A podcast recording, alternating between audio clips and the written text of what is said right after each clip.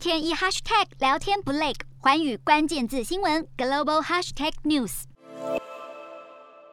俄乌形势风云突变，俄罗斯国防部宣布撤回部分在乌克兰边境军演的部队，眼看整体形势有趋缓的迹象。对照过去几天战事一触即发的态势，普丁松口表示继续准备谈判，以降低乌克兰危机的紧张气氛。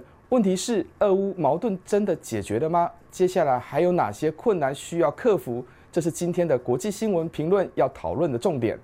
在昨天的新闻评论中，我们谈到大国竞逐地缘政治利益，就算危机短暂趋缓，但并不能代表将永保和平。主要原因在于，为了达到最大的战略目标，发动军事威胁的国家仍可能会再故技重施。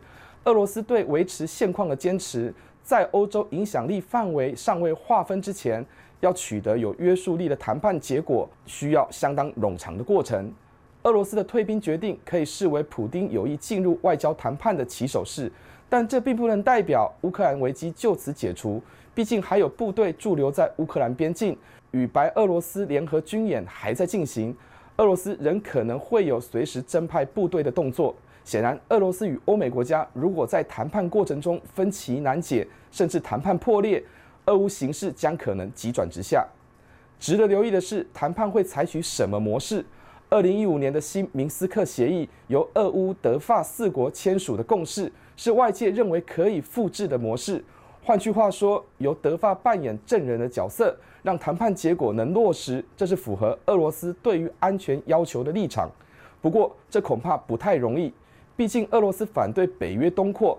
德法无法完全代表北约，倘若北约也要上谈判桌，那么谈判过程可能会更复杂，甚至难以进行。此外，俄罗斯反对北约东扩的深层考量，就是要确保自己的后花园不受侵扰，尤其是削减来自欧美国家的军事包围。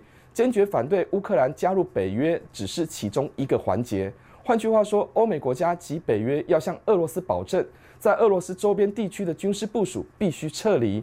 但是这显然是不可能的任务，欧美国家也早已表态拒绝。其实，从俄罗斯对乌克兰的军事恫吓，就是出于地缘政治的顾虑，借由军事压力来增加自己的谈判筹码。真正的目的就是要重新划分欧洲势力范围，进而取得西进的机会。而这看在美国及其欧洲盟友的眼中，势必视为是一种威胁。俄罗斯反对北约东扩，而欧美国家则担忧俄罗斯西进。显示彼此间的信任不足，这会是未来谈判的最大障碍。恐怕不是乌克兰加入北约与否这么简单。回顾这段期间的俄乌形势发展，虽然争议仍未解决，但是可以作为检视未来国际形势发展的重要参考案例。俄罗斯对区域事务的策略发挥得淋漓尽致，甚至会延伸到未来谈判的进行。美国处理全球事务不再事必躬亲，其盟友及伙伴将会依循多边主义的途径来分担角色。可以说，大国之间的权力角逐相当精彩。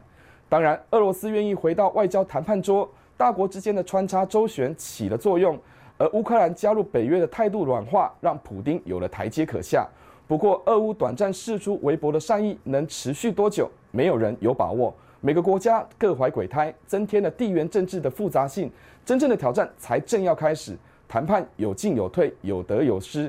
要避免兵戎相见，那需要有更多的耐性以及付出博弈溢价的成本。可以说，截至目前为止，俄乌形势的发展未完待续。Hello，大家好，我是寰宇新闻记者刘倩文。国际上多的是你我不知道的事，轻松利用碎片化时间吸收最新国际动态，立刻点选你关注的新闻议题关键字，只要一百八十秒，带你关注亚洲，放眼全球。